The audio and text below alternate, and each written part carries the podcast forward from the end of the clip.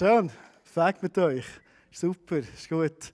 Ihr dürft gerne Platz geben. Ähm, würde gerne die Message reinstarten. Ich werde es ein bisschen kürzer machen heute, weil wir schon recht viel geredet haben. Wenn ich unter 25 Minuten bleibe, bekomme ich vom Lucky Storino. Werde natürlich selbstverständlich nicht selber essen, weil meine Ernährungsberaterin sagt, Zucker kommt direkt aus der Hölle. Also von dem her ist es... Nein, sagt sie nicht, das sagen nicht alle. Gut, hey, ich hoffe, ihr hattet eine schöne Sommerzeit. Ich habe euch ähm, ein Bild mitgebracht aus unseren Sommerferien.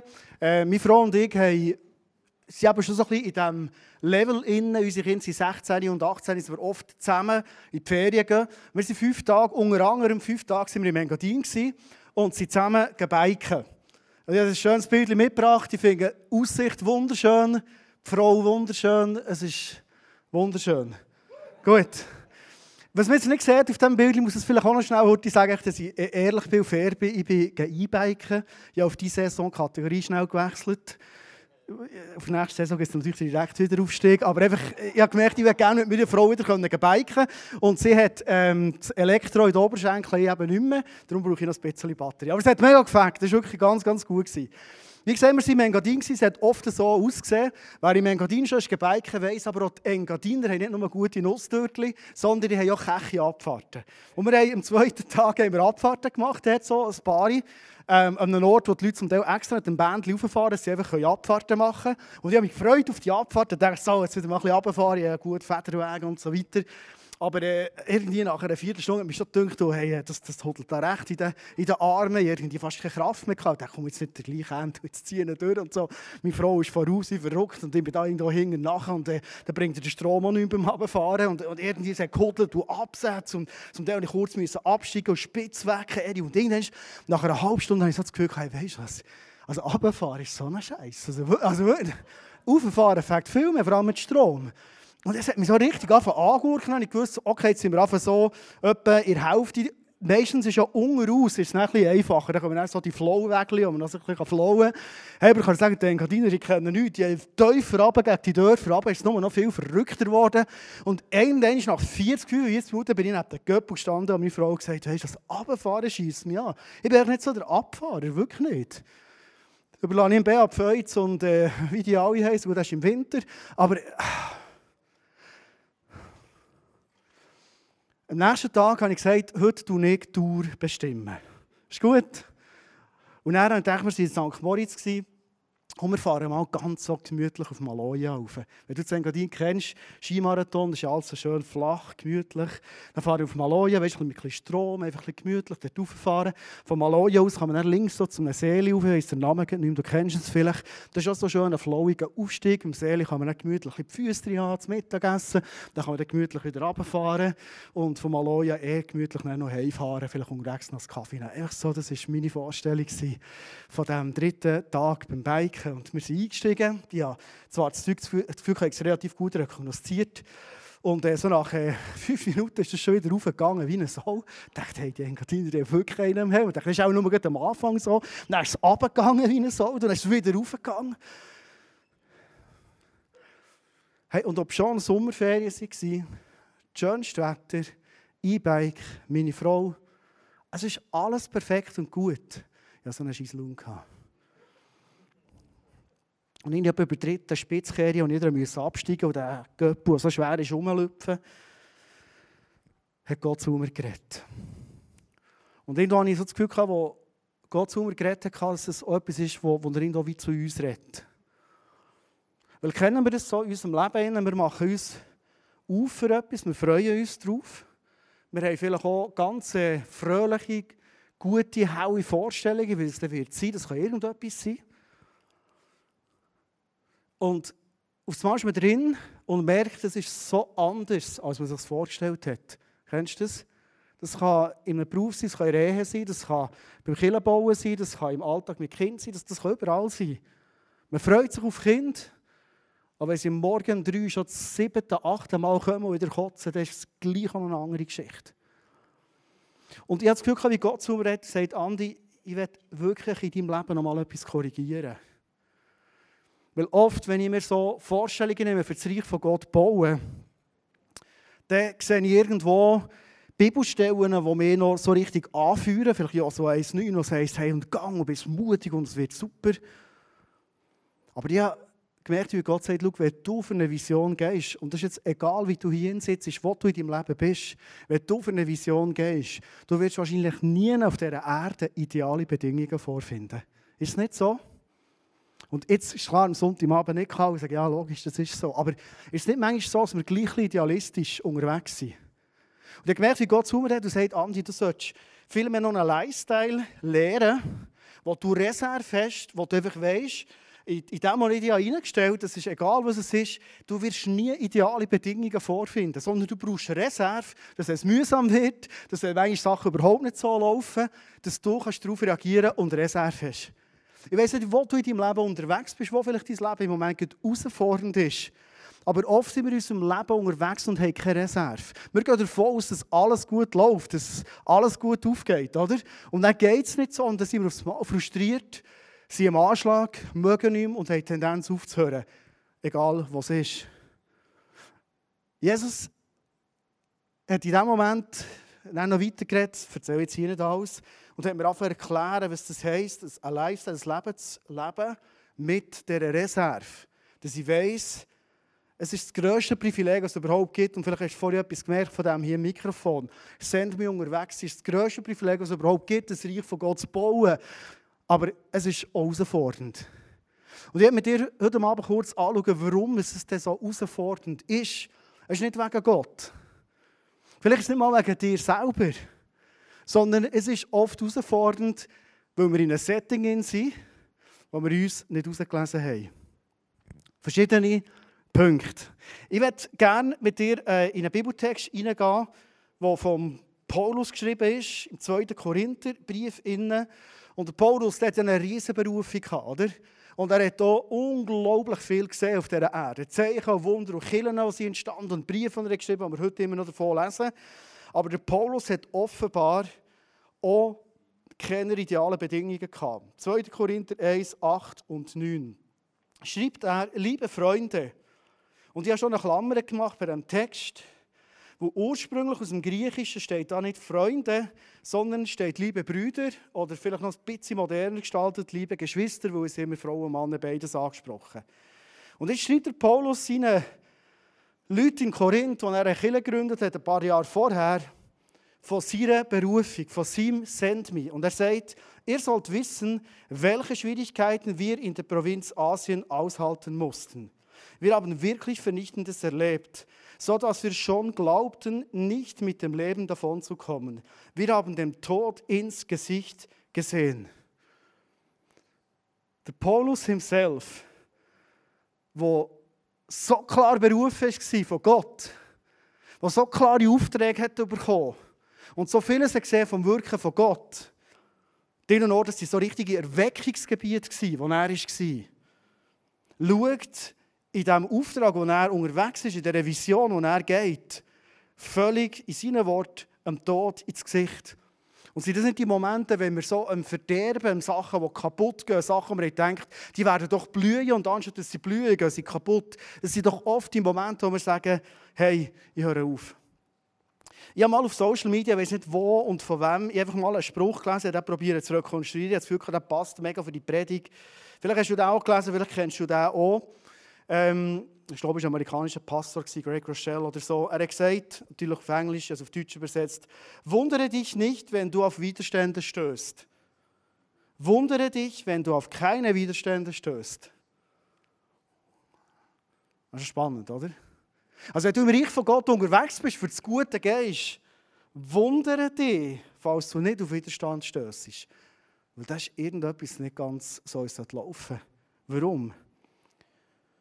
In dem Moment, wo ich mich entscheide, für eine Vision zu gehen, in dem Moment, wo ich mich entscheide, in einem Auftrag zu sein, den Gott mir gibt, und ich weiß nicht, was für einen Auftrag es Gott dir gegeben hat, persönlich, oder ob du im Moment auch noch am Suchen bist nach diesem Auftrag. Aber ich glaube, dass Gott uns immer wieder kleine und auch größere Aufträge gibt. Es so Tagesaufträge, es Lebensberufungen, aber er gibt uns Aufträge.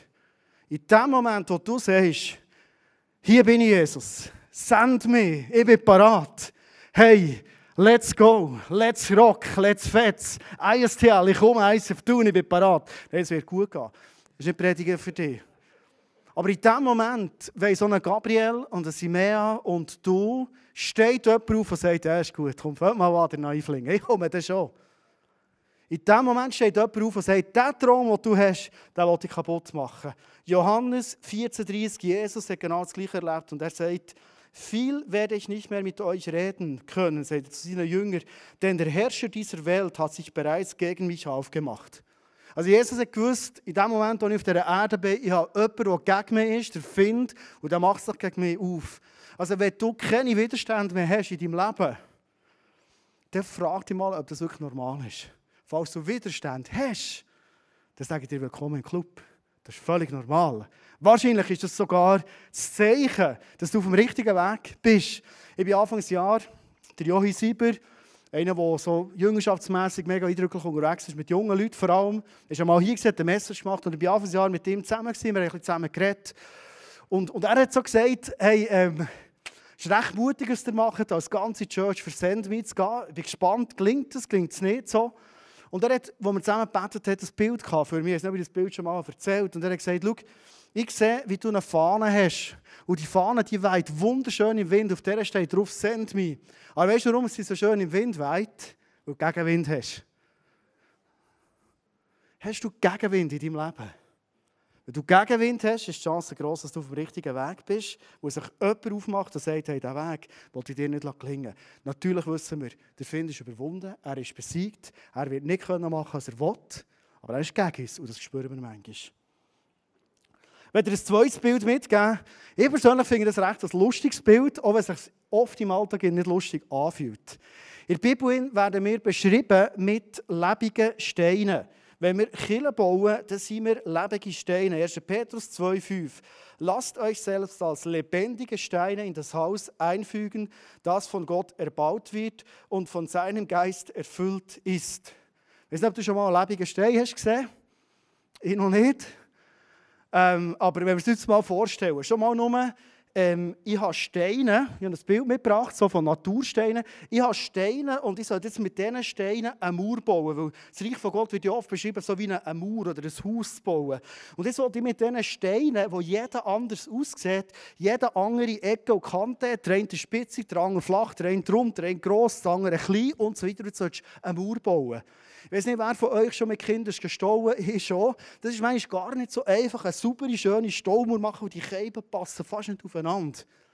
Und vielleicht erlebst du oft, wenn du im Reich von Gott voll gehen willst, Widerstand, Herausforderungen, weil die blöden Steine irgendwie nicht so passen aufeinander, oder? Der neben dir, der Cape drückt immer hier, weil er so eine Spitze hat. Aber du kannst ihm noch nicht sagen, du, der Spitz fort, der hat einfach so. Oder? Der andere ist irgendwie so schwer und drückt immer von oben ab. Kennst du das Gefühl? Jesus sagt, das ist völlig normal.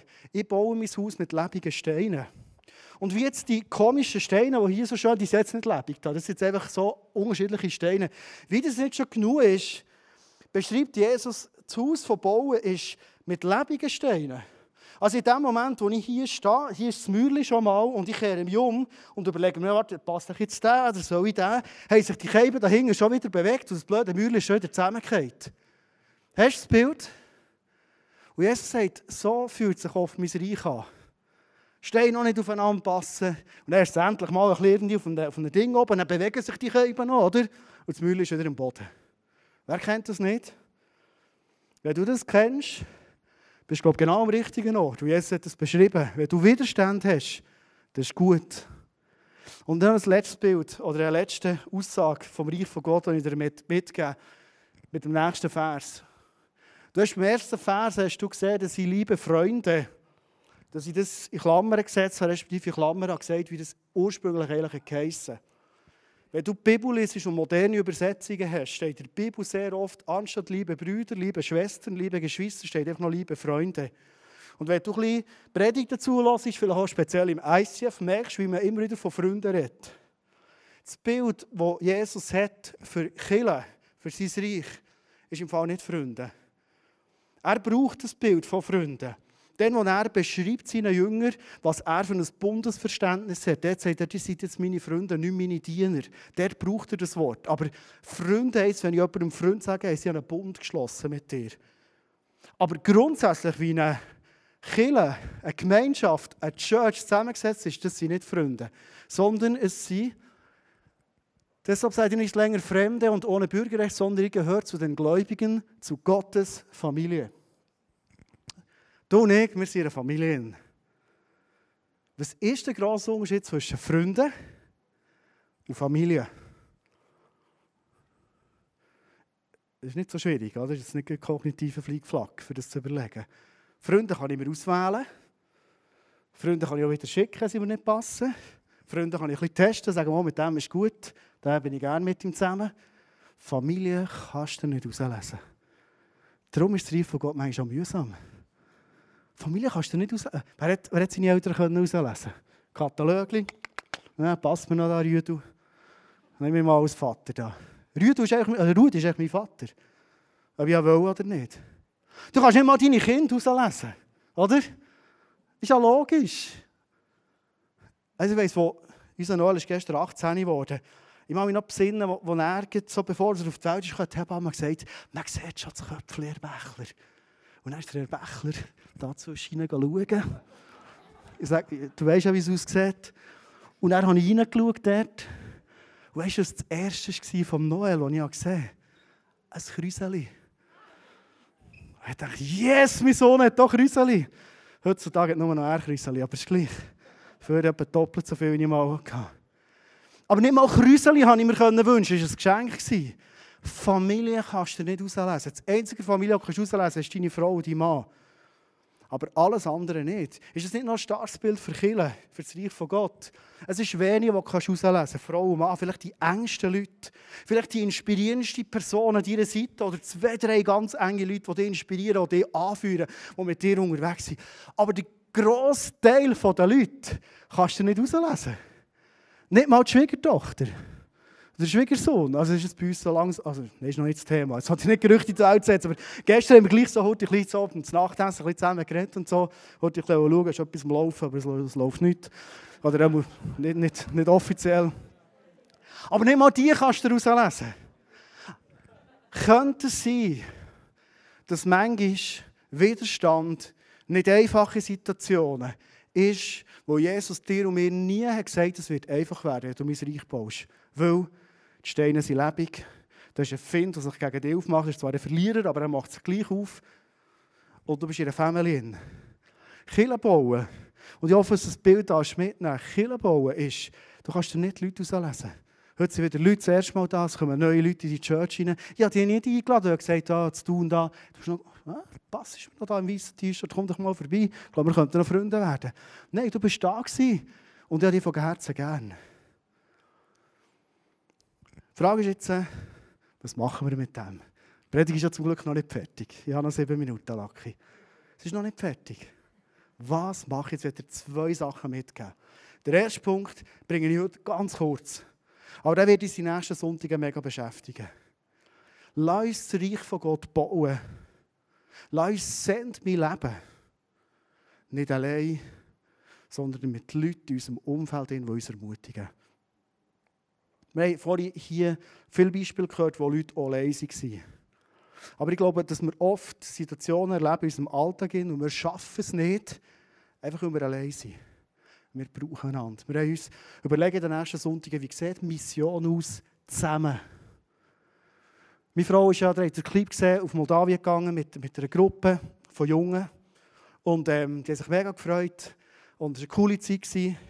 Und ähm, was meine Frau aus meiner Sicht mega richtig gemacht hat, ist, noch jemand gefragt, hey, kommst du mit? Auch noch erwachsene Person, sie hat Cornelia mitgenommen. Und im Vorfeld, gell, Cornelia, war nicht nur einfach mit Pflügen und hin und her und mühsam. Und dann denkst du, aber hey, Land, Jesus, wir gehen für dich Einsatz. Kannst du nicht schauen, mal die blöden Flüger fliegen? Sie waren zu zweit. Sie haben einander ermutigt. Hey, das ist so wichtig.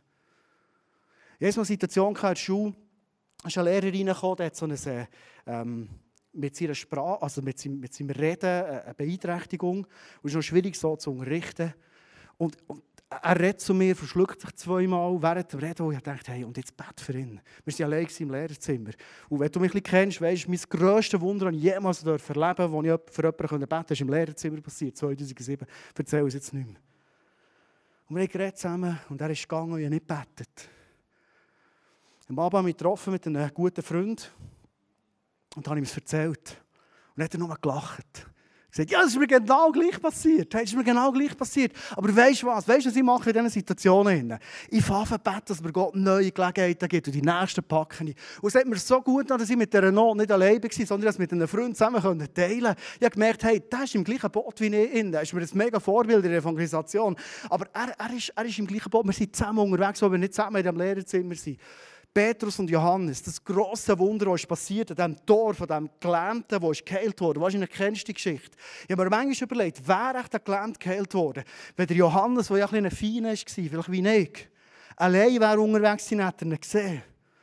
Wahrscheinlich haben die zwei einander gebraucht. Vermutet sie, sagen im Namen von Jesus, stand auf, wir haben kein Gold aus aber jetzt kannst du wieder laufen und er kann laufen. Hey, wir brauchen einander.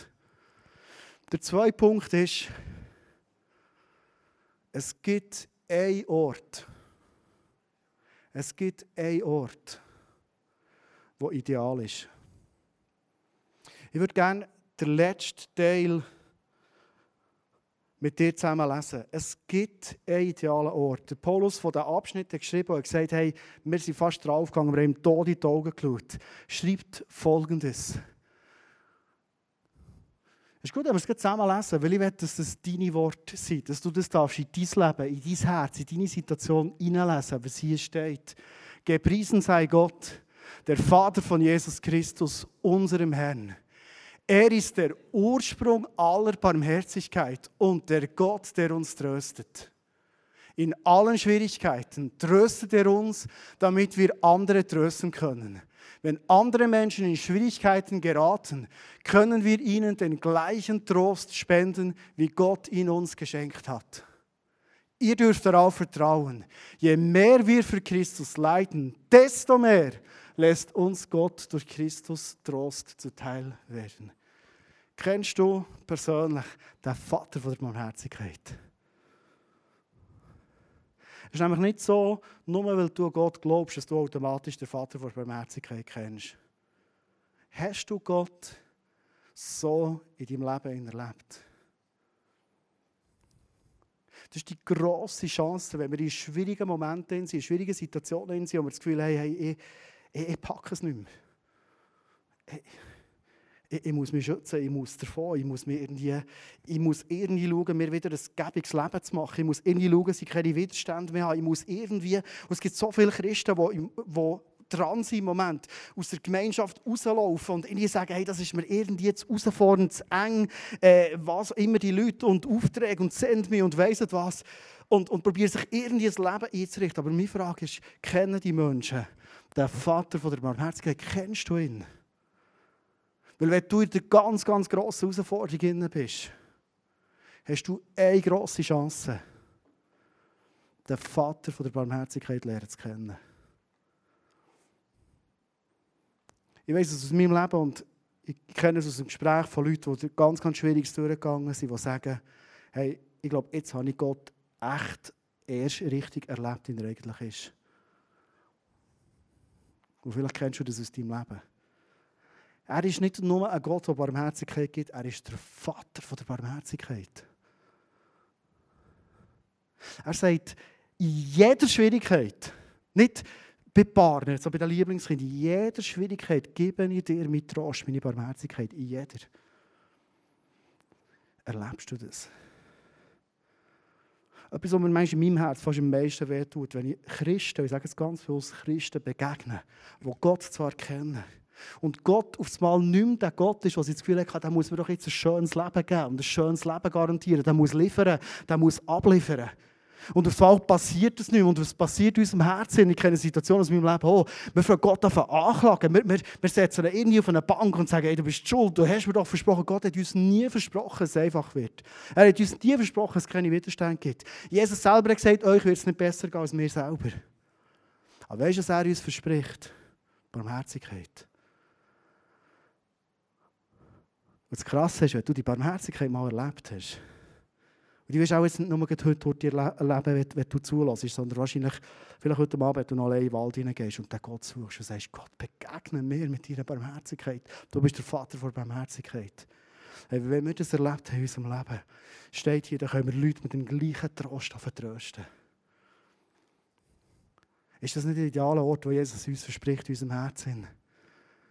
Und ich habe gemerkt, der einzige ideale Ort, den es gibt, im Reich von Gott, wo ich unterwegs bin und alles gebe, ist der Ort in meinem Herz. Dort kann Barmherzigkeit sein. Amen. Das ist 0-0, hast du gesehen?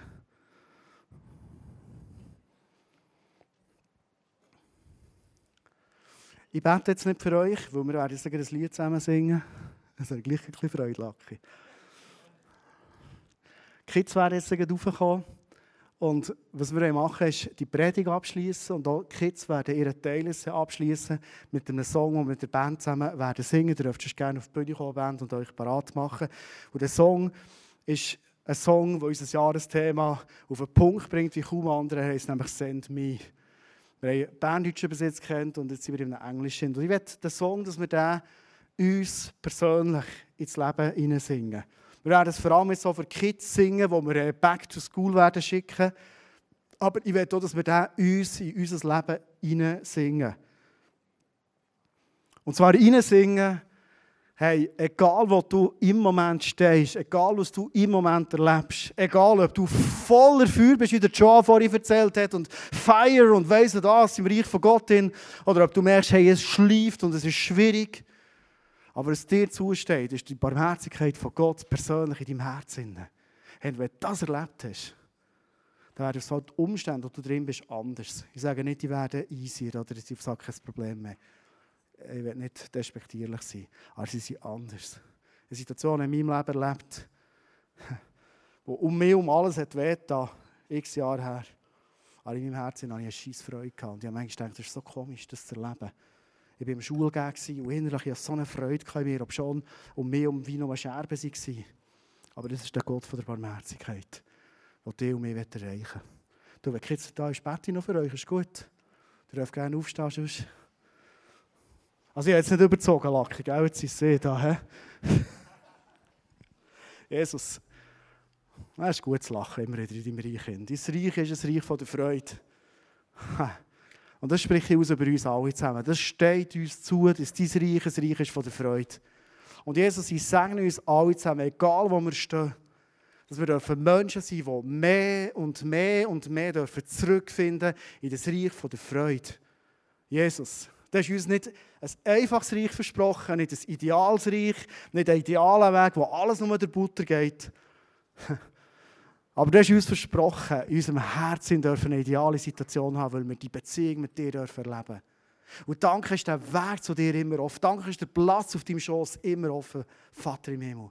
Und ich sage jede Person da hinten, dass wir dürfen Menschen sein, die direkt zu dir kommen und die Barmherzigkeit persönlich dürfen erleben. Und das setzt sie frei über euer Leben.